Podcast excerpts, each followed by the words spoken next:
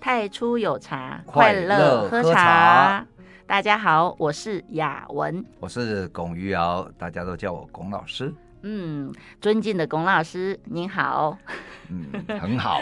嗯、那今天哈早上收到一个讯息，有一位贵客，他买了大鱼岭，然后他说、哦、大鱼岭呢，对，他说这只大鱼岭跟他以前的比呢，香气味道都优。就是都好，但是唯独韵味少了一些些。嗯，那我自己就马上亲证实验泡来喝喝看哈。哎，确实如他所说，韵味少了一些。哦，那但是就我的认知，韵味有两个方向嘛，一个就是所有的色香味跟口腔的感觉，包括老师曾经说过的唇韵。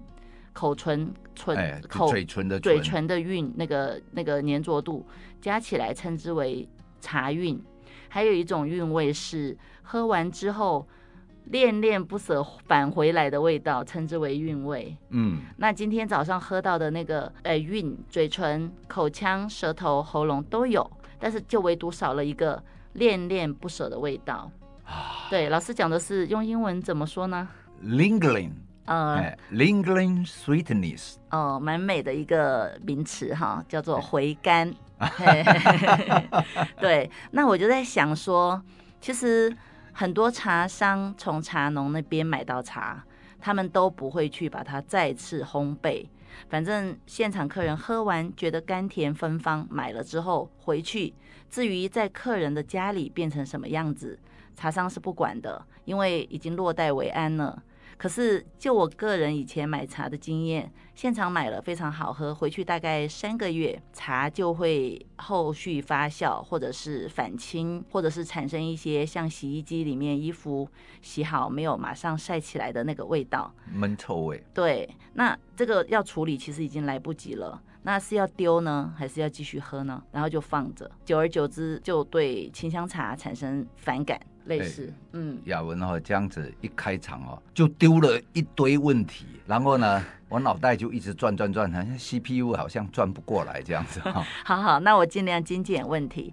我今天想要问我们尊敬的龚老师的问题就是：既然烘焙清香茶这么的不讨喜，就是不会马上产生购买欲，为什么老师您要去把清香茶烘焙呢？哎。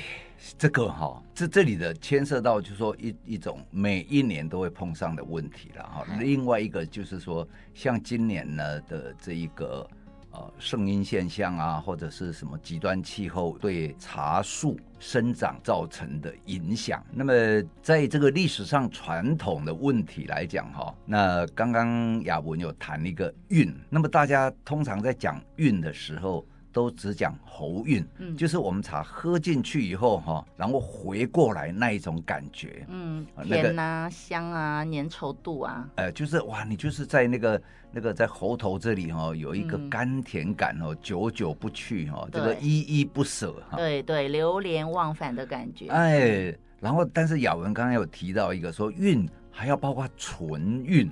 嗯，啊，就是你喝的时候，那个嘴唇跟茶汤接触，嗯，然后有接触就会留下痕迹嘛，嗯，然后嘴唇呢是我们这个外露的皮肤里面哈最敏感的一个、嗯、一个触觉，哎，对，一个器官。哦对对对，那这就是说，那个这个嘴唇，这个它的那个触觉的敏感度哈，是比我们的皮肤啊，一般的皮肤还要敏感。哎，是。好，对，所以哈，这个我常讲说，我们东方呢，在设计杯子的时候，由于我们没有接吻的文化做基础，以至于在设计器物的时候啊，在器物跟嘴唇的碰触哈，那一种叫做呃 kissable 哈。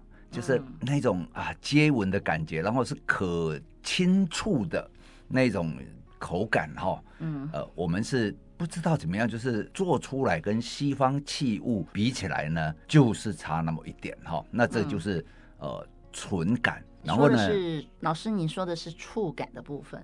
对，那那个触感就是它有有一种像接吻的感觉嘛。嗯。然后喝茶也一样，那个茶汤呢，嗯，也是跟嘴唇。有接吻的感觉，欸、就是变成唇韵。是指温度还有什么吗？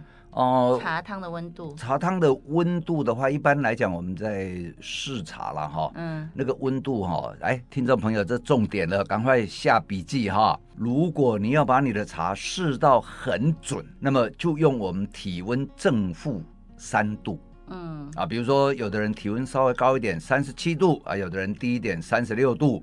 大概人体大概就是这样子了哈，对，高过三十七度，人家就说，哎，你又是不是中了什么 COVID nineteen 了哈？嗯，那么就是说，我们体温正上下正负三度的物体的温度哈，我们在品饮或者接触的时候，我们是最容易。觉受的哦，就好像有的时候我们喝汤，或者是去品尝一个热的食物，我们会先用嘴唇去碰一下，啊，一定会先碰到嘴唇啊。嗯、对对对，如果太烫的话，嘴唇马上就会知道嘛。对呀、啊，嗯、好，所以这个呃，如果各位哈，不管喝咖啡、喝茶、喝酒、喝什么什么，嗯、不管啦，只要呢你是要喝进去的，喝汤啦、吃饭啦，哈，嗯。那个，如果说你是用评审的角度去看，包括哈，人家说菜要趁热吃，对不对？嗯。那因为那个热就会遮蔽掉很多缺陷。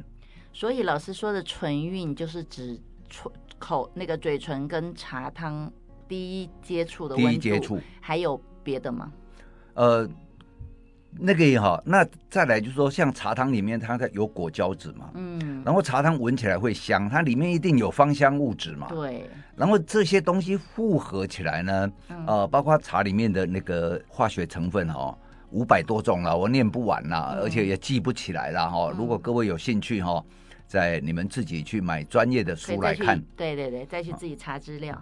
对，那一个就是说，它是碰触一下的话，哈，假如说我们的嘴唇像那个检验机那么灵敏哦，你马上说出五百种、六百化学元素，哇，天哪，你一定哦 会被那个中央研究院哦 聘请，然后关在不是关呐，嘿，就特别把你这个保养起来，你因为你是天下奇人啊，哈。你说那个就是 AI 嘴吧？AI 生成的嘴唇，哎，对对对对，对，所以我们讲到唇韵，像之前我记得老师讲过，岩茶喝过之后，从喉经过口腔，经过嘴唇、口腔，经过喉咙吞到肚子里面去的时候，它在嘴唇上还留了一些东西，对，那个就叫唇韵。对，哎、嗯，像那个工作室有的那个马头岩的那个，哎，哦的这一个肉桂哈，那它呢？留在嘴唇上的时候哈，你这样嗯啊这样子的时候哈，嗯，它会有一点蟹膏的感觉，对，黏黏的、油油的。哎，对对对对对，那个是因为那个品种是果胶质造成的，呃，果胶质还有一些我们不知道的东西哈，芳香物质。哎，那那一个就是像蟹膏感的触感哈，嗯，那个就叫唇韵。对，那么呢，这个大鱼鳞，我们回来大鱼鳞说哈，那你其实我们也一样这样子。再抿一下哈，那个就是抿一下的时候，嗯、然后你去感觉那个嘴唇哈，跟呃喝茶前、喝茶后、嗯、啊，然后或者是喝茶五分钟后，或者喝茶三小时后，嗯，你都可以哦，这样慢慢的去体验，感觉到自己的这个呃我们的感官功能哈，嗯，那嘴唇这样嗯这样抿一下的时候，那那一种觉受。你有有留下什么痕迹？这样对对对，哎，留下什么痕迹？哎，这个不是去午夜花，然后那个。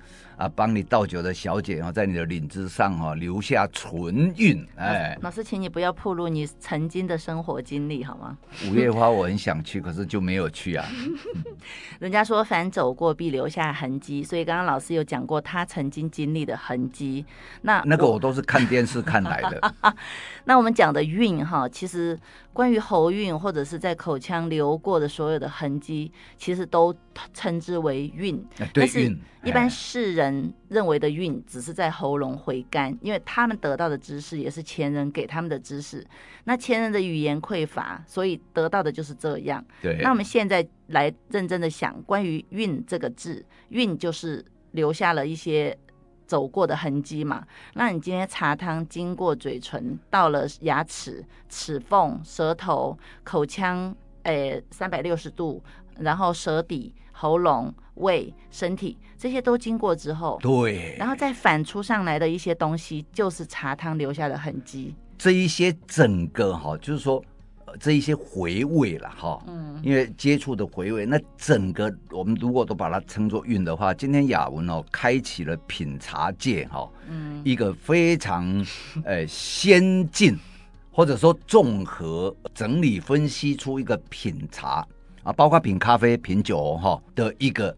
就是所有接触过的这一个口腔黏膜啊，或者是这一个呃喉咙哈，这里也会有一些这一个，我们只要是会跟外界的事物接触的东西的这一个器官，外层都会有一层保护性的黏膜，嗯，哦，包括比如说胃液黏膜哈，嗯，那就是这个就是防止胃酸对这个呃胃壁的刺激，嗯，好，那。再来，你吃东西进去呢，那那个胃液黏膜呢，也是当我们胃在消化，在那里蠕动的时候啊，然后使这个胃壁呢，也是有一个像润滑剂一样的、嗯、哦。所以说，那口腔里面也有口腔黏膜，口腔黏膜是保护病毒不会侵蚀自己的那个哈、哦。嗯，就比如说，我们用舌头往这个两颊的地方哈、哦，稍微这个拉起来。嗯，或者是在上颚拉起来，嗯、或者在牙龈这个拉起来，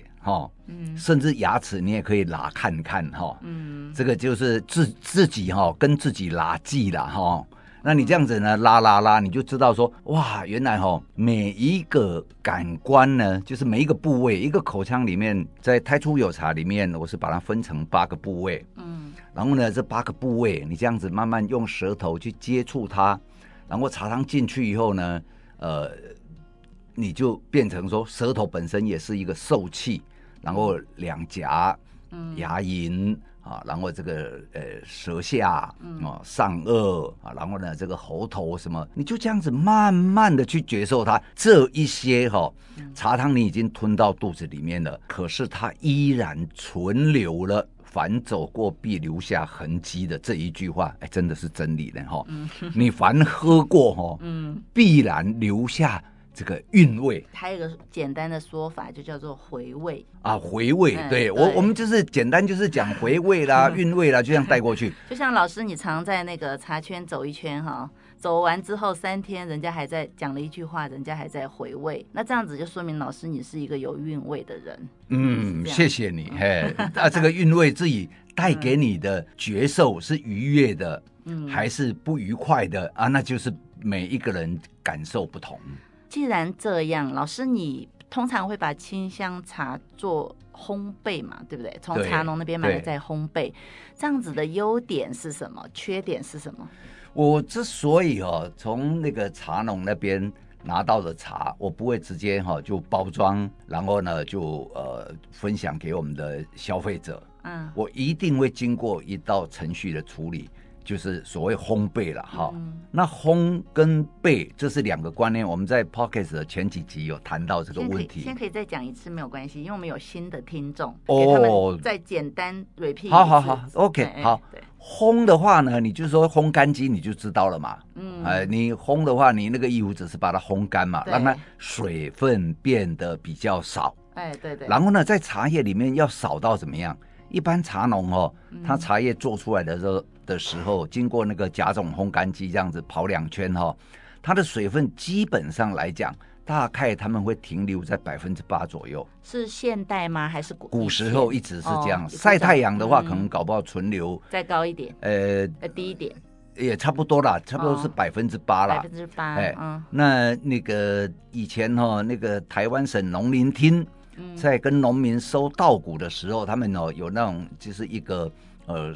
湿度计这样子一插进去一测，哎、欸，你这个八趴我不能收，嗯，哦，你要回去再晒，哦，他们他们就一直晒一直晒哈，晒到哎六趴它就可以收。哦，所以茶叶也是八趴，哎，茶叶也是八趴。一般农作物来讲的话，哈，干燥大概在那个呃茶农那一边或者是稻农或者什么，他们基本上来讲，差不多是八趴是他们的呃一个。正常会残余的哈的一个湿度，那八趴会有什么问题？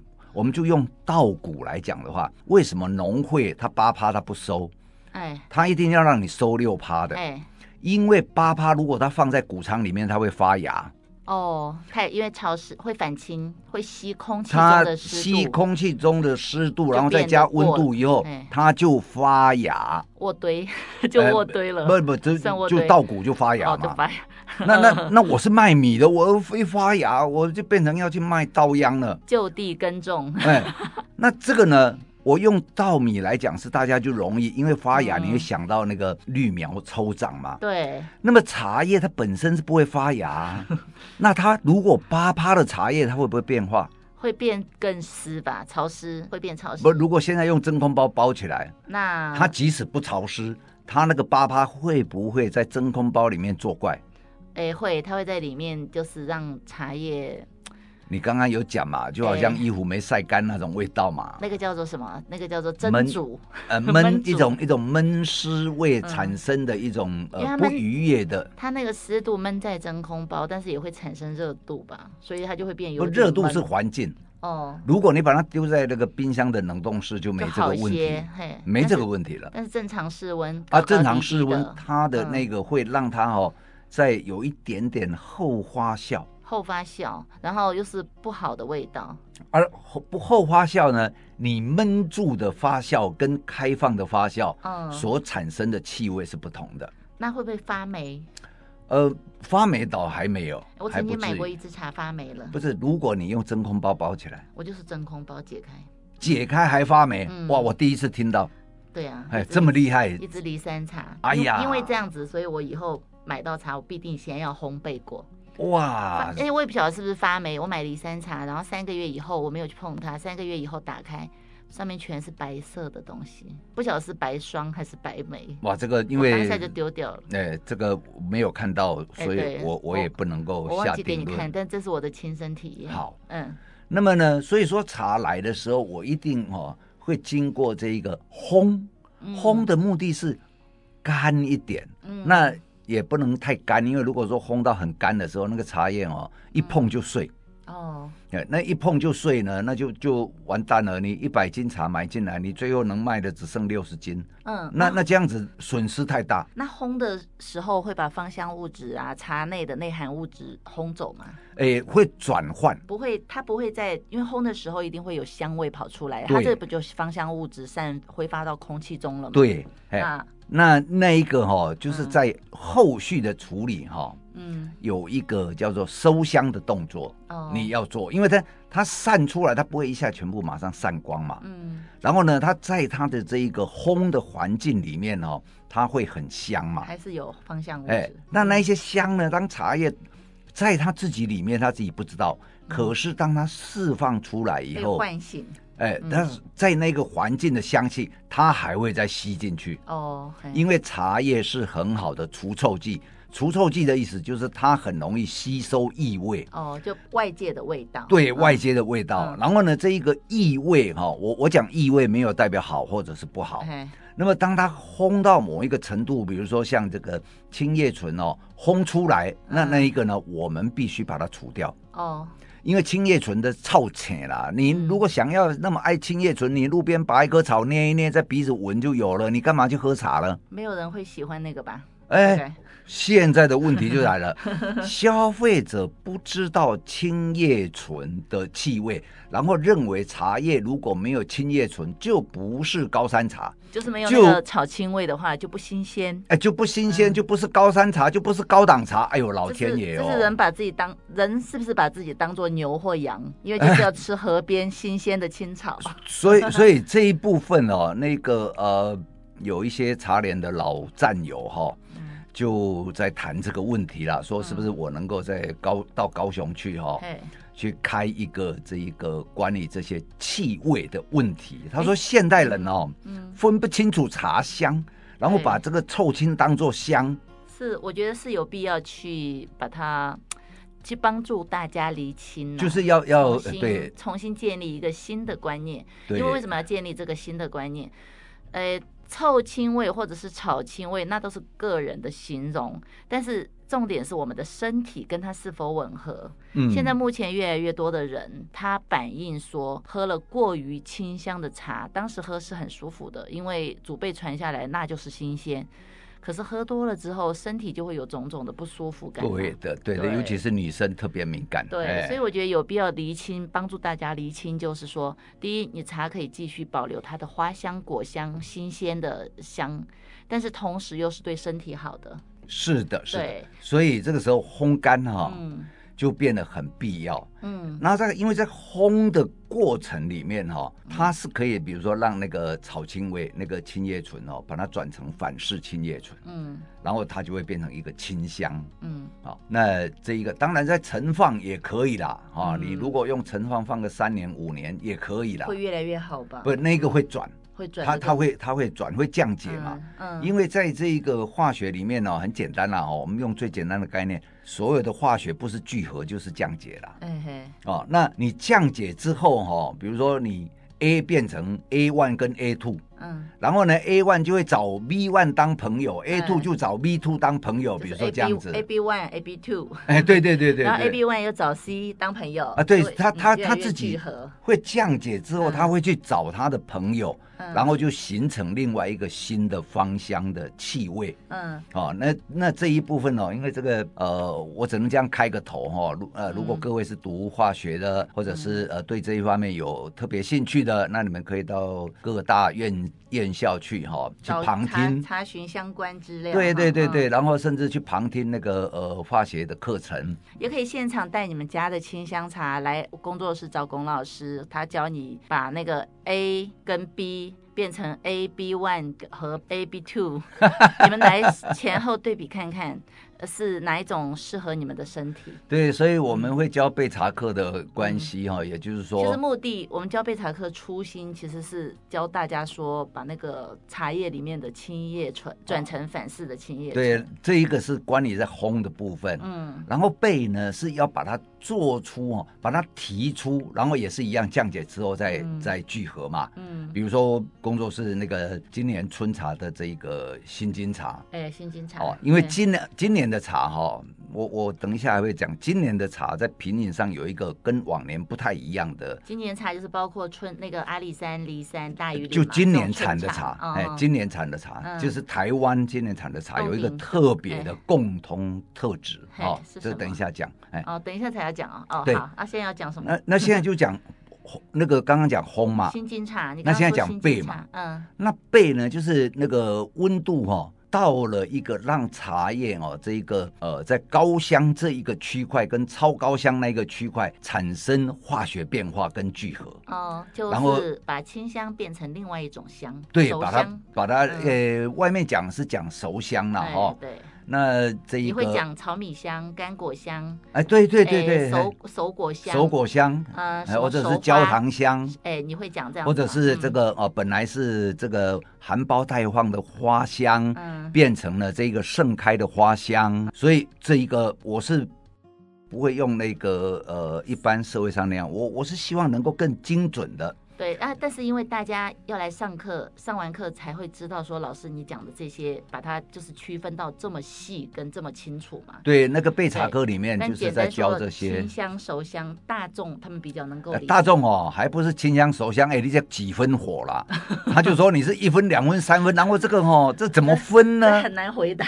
因为呢，台北人认为呢，这个是三分火，哎，然后台南人呢就认为。认为说没有，台南人认为这个是一分火哦，台南人喝的更重。对，然后台北人认为这个是、哦、哇，这个是重火，这种这已经是差不多七八分。台南人说这个刚刚好。像今天早上那位朋友跟我说，大鱼里没有韵，我就喝了，我想明明就是有韵呐、啊。然后又有人说不耐泡，所以这个因为。人的不同，个人的标准不同，就非常的难回答。经验了、啊，其实不是不能讲标准不同，嗯、其实大家追求美好的标准都往那个方向是没有问题。嗯，但是哦，我们在品饮一个东西的时候，你的经验值所建立的 data 是不一样的，你的那个呃储存的记忆库里面，嗯，那我们呢这一个呃。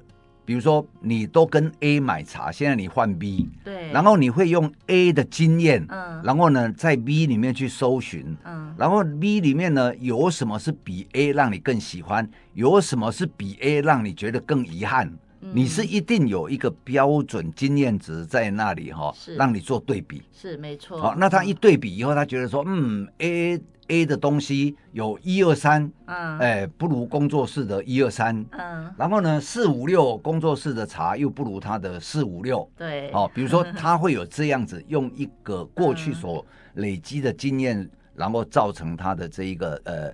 记忆体里面的储存资料，然后拿出来，嗯，拿出来比对，嗯，主要是这样子。也正常，因为以往以往就建立一个舒适圈嘛，啊，现在是要走出舒适圈，到达另外一个舒适圈。对，就有一个重新建立啊，重新建立，打破，对，嗯。那么这一个哈，呃，烘的目的刚刚讲的，那背呢，就是让它转换，嗯，转换成为哈一个制茶人。就是被茶师啊，哈，嗯，他要变怎么样？那比如说像还我还是举工作室的新金茶为例哈，嗯，然后现在顺先讲一下，今年台湾从南到北的茶有一个特色，啊，现在可以讲了，现在不是 现在讲这样大家才不会灰气的，好，好，它这一个特色是什么？就是说，假如哈你这样子用那个呃一分钟一分钟一分钟一分钟，你这样子把它泡五次，嘿。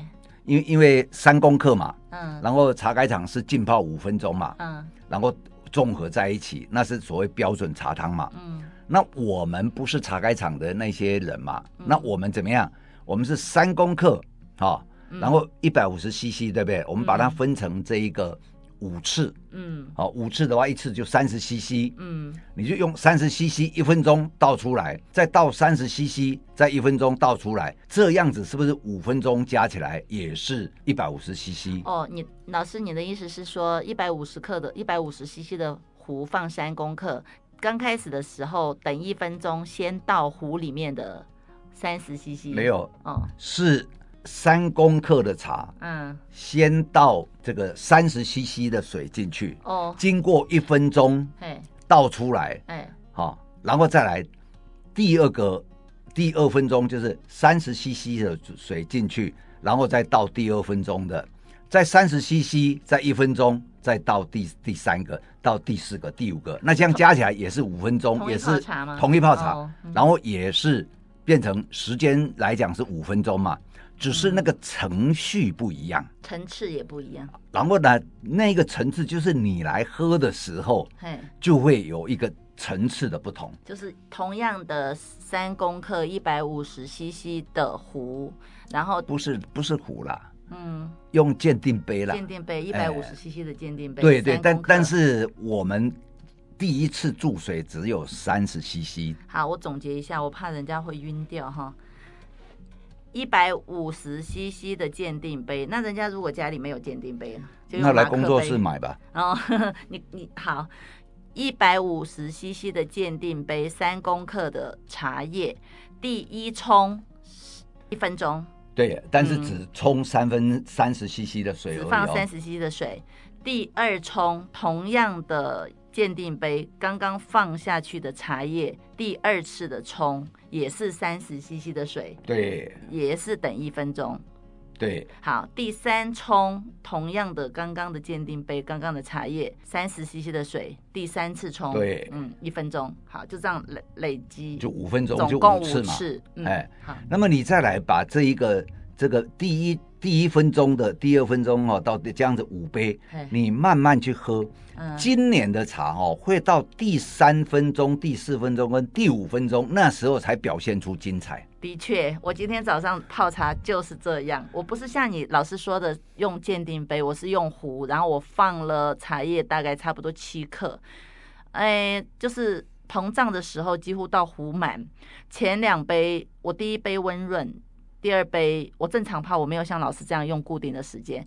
第二杯开始略有味道，第三杯增加，第差不多第三冲或第四冲之后，超级好喝。那个水哦，真的是哦，香秀水又，然后那个甜跟那个韵啊，嗯、我们一开始讲的个韵哈，要在第三分钟之后，它才会这样子绵延出来。嗯，那么过去的经验会觉得说，哎，我一喝一喝。第一杯下去，第二杯就要有韵了啊！那假如你喝两杯，嗯、你那个韵就出不来。对，这是今年茶叶特有的特质。那么，呃，各位听众哈，我相信啊哈，呃，今天听到 Podcast 的人，在你的跟茶一起生活的日子里面，如果用我们讲的方法，嗯，然后你慢慢的去实践它，嗯，那么一定会让你对茶越来越了解，有一个新的认识。对，然后呢，你也越了解之后呢，喝茶会变成你生活里面哦，去探索外在事物跟内在的身体的这个觉受哦，这样子两个 unit 合在一起的那种愉悦。嗯，你会越来越爱茶，并且爱上自己。对，因为你发现你自己越来越会泡茶。对，那么我们做这样子的节目哦，就真的有死而无憾了。哎，就有帮到各位。好，我今天已经两次讲死而无憾了。